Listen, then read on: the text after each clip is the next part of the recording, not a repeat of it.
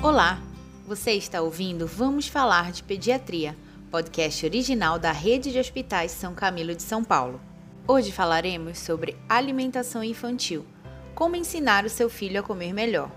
Para discorrer sobre o assunto, receberemos a doutora Priscila Zanotti, pediatra atuante na rede.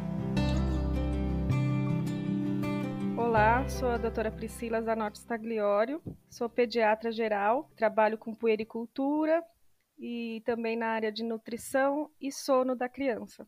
Hoje eu vou falar sobre alimentação infantil, como ensinar meu filho a comer melhor. Primeiro eu vou falar é, qual a importância de uma alimentação equilibrada na infância.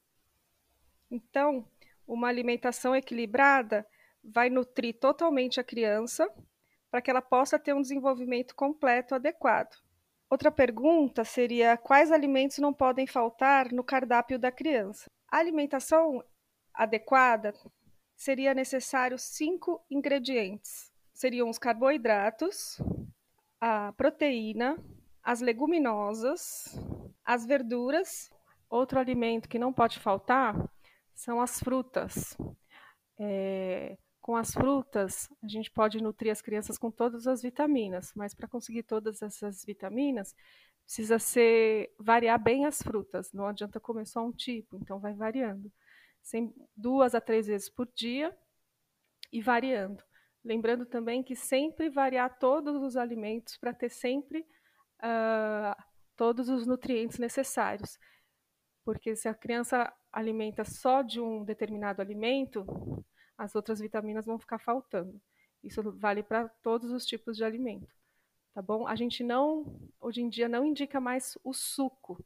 A partir de dois anos a gente até indica, mas uh, a gente dá preferência mesmo para fruta, porque o suco a gente acaba usando muita fruta, acaba tendo muito açúcar da própria fruta, então damos muito mais preferência para comer a fruta mesmo.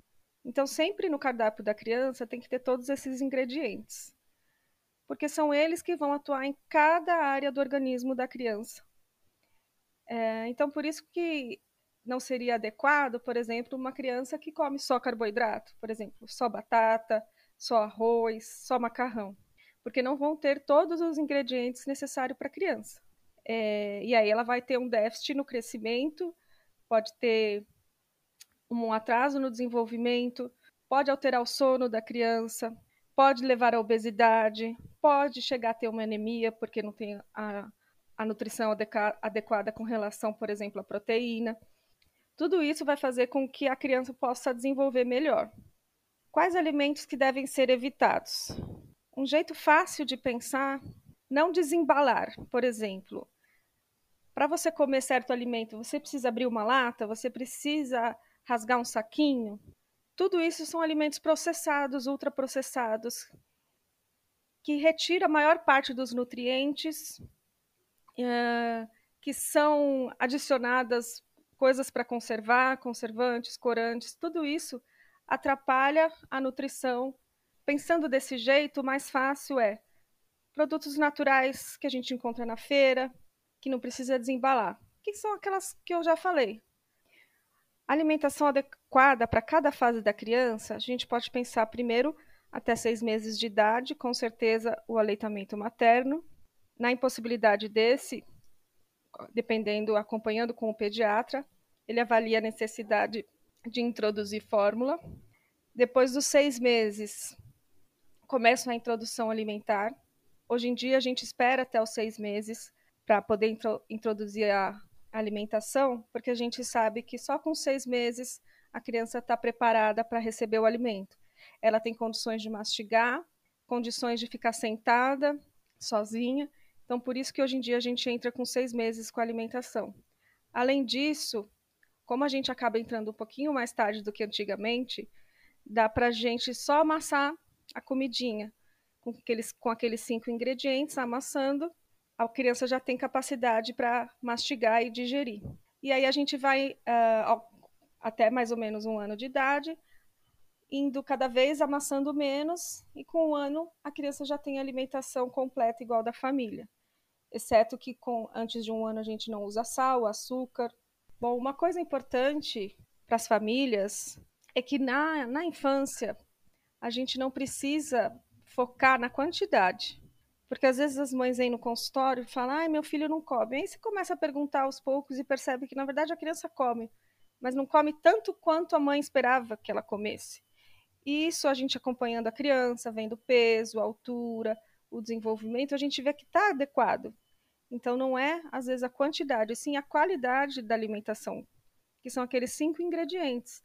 A partir dos seis meses, quando a gente inicia a introdução alimentar, tem um outro método que eu gosto bastante, que é o BLW. É um método de introdução alimentar que ajuda muito a evitar aquela seletividade alimentar das crianças mais velhas. Por quê? Porque é um método que a gente não amassa a comidinha. Cozinha num certo ponto que fique não tão duro, que a criança possa engasgar, mas também não tão mole para a criança, quando pegar na mão, é, não amassar. Então, é, é em formato de palitos grossos e dá na mão da criança, sempre com supervisão, e aí deixar a criança ir se alimentando sozinha. Você deixa ali na, na, no pratinho, tem que ter geralmente os cinco ingredientes, né? Aí você dá batata na mão dela, deixa ali um brócolis, e ela vai experimentando. Por que, que evita uma seletividade alimentar? Porque a criança vai aprendendo, vai conhecendo os alimentos, conhecendo as texturas. Ela mesmo que se interessa pelo alimento, não é uma coisa forçada com a colher. É só importante ver isso direitinho com o pediatra para ver o formato dos cortes. Então, assim, a mãe tem um pouquinho de medo, mas acompanhando direitinho com o pediatra, consegue fazer essa introdução e dá bem mais certo no futuro. Eu consigo dizer isso porque com a minha filha mais velha, eu fiz a introdução alimentar tradicional. Então ela tem um pouquinho ainda de seletividade alimentar. Com a, a mais nova, que tem um ano e meio, eu fiz BLW, pelo menos por enquanto, ela ainda não tem nenhuma seletividade. Então eu vou acompanhando ela e por enquanto ela está comendo super bem. Então eu consigo ver bem a diferença dos métodos de, de introdução alimentar. O método tradicional seria aquele de amassar a comidinha, fazer a sopinha, como as vovós faziam. É, mesmo sendo método tradicional, ele já é modificado atualmente. Não, a gente não bate mais no liquidificador nem passa na peneira. Tem que amassar mesmo. Então esse é o método tradicional. Ele vai ter também os outros cinco, todos os cinco ingredientes. A diferença é, é que no método tradicional a gente amassa. Uma, um outro jeito de facilitar a alimentação mesmo na, no método tradicional, é você amassar, mas separar todos os ingredientes, porque a criança vai, co vai comer um, uma colherada de batata, uma colherada de, de, de ovo, por exemplo. E ela vai conhecer os alimentos e vai saber que gosta desses alimentos. Ela não vai crescer comendo uma mistura. E aí, quando ela fica mais espertinha, que é por volta de um ano e meio, dois, ela não vai mais querer.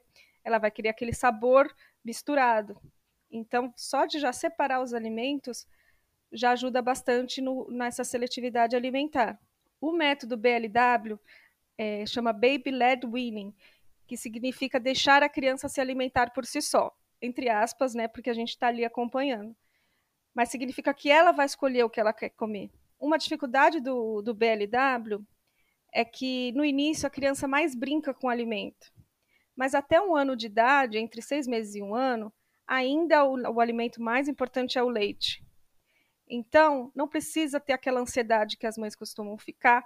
Eu também fico, apesar de ser pediatra, mas a gente fica angustiada de deixar a criança ali e ela não comer. Mas a gente tem que lembrar que até um ano de idade, o alimento mais importante ainda é o leite. Então ela vai experimentando, ela vai brincando. Um dia ela dá uma mordida, outro dia outro. Então, essa, essa fase é só para ensinar a criança sobre os alimentos. Você vai mostrar o que é um brócolis, vai mostrar tudo direitinho para ela e ela vai aos poucos, aos poucos se interessando pelo, pelo alimento, porque ela escolheu, ela decidiu aquilo. E aí com o tempo vai a alimentação fica mais fácil para ela.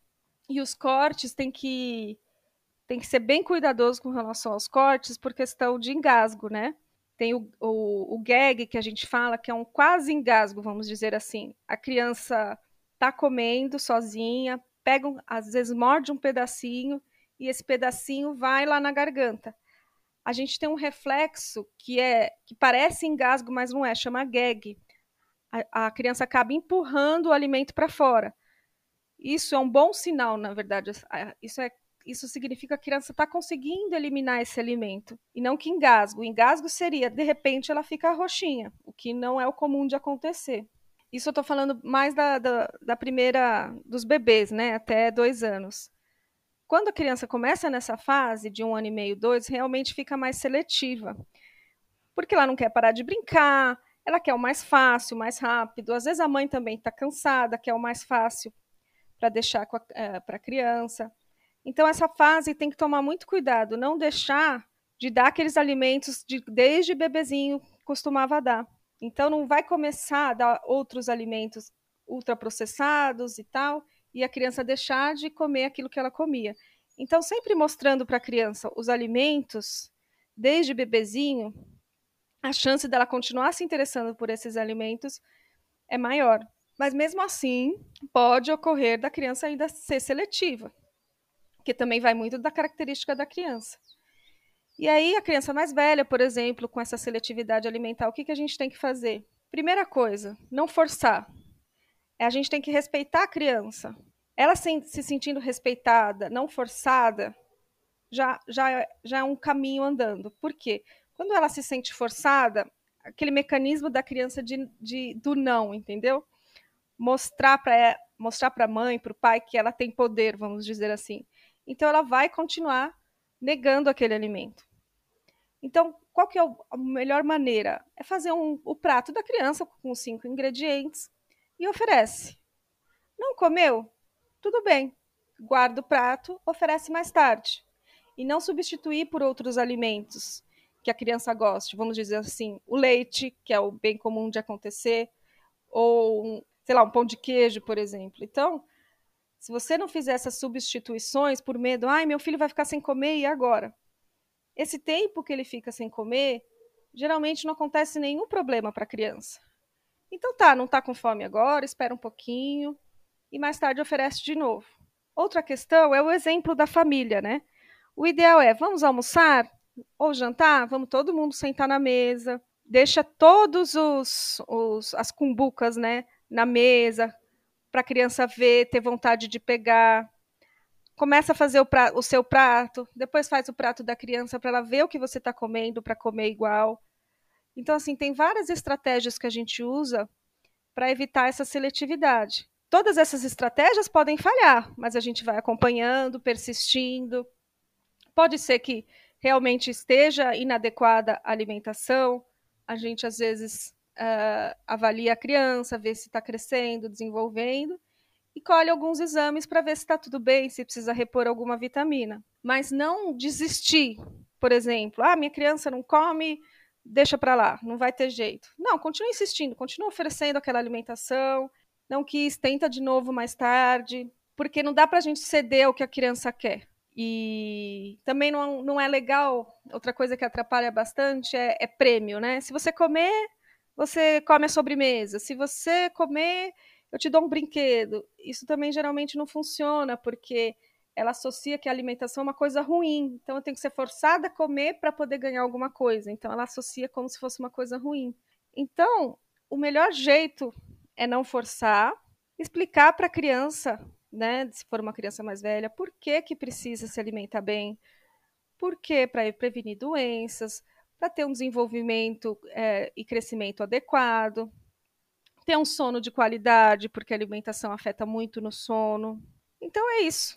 Eu acho que a alimentação é muito importante para as crianças. As mães têm que já saber sobre todas essas questões na gravidez. Aproveito para falar que a, a, gestante ela tem direito a uma consulta é, no pré-natal com o pediatra para explicar muitas dessas questões. Então, é muito importante que a mãe seja orientada sobre a alimentação da criança, seja acompanhada com o pediatra para ir acompanhando o crescimento e o desenvolvimento. Gostaria de agradecer ao Hospital São Camilo pela oportunidade de estar passando esses conhecimentos. Obrigada. Termina aqui mais um episódio do podcast original da Rede de Hospitais São Camilo de São Paulo. Vamos falar de pediatria. Quer receber mais conteúdos como esse? Siga o Hospital São Camilo SP nas redes sociais. Confira também o podcast Vamos Falar de Saúde, com informações sempre atualizadas e dicas para o seu bem-estar. Até a próxima!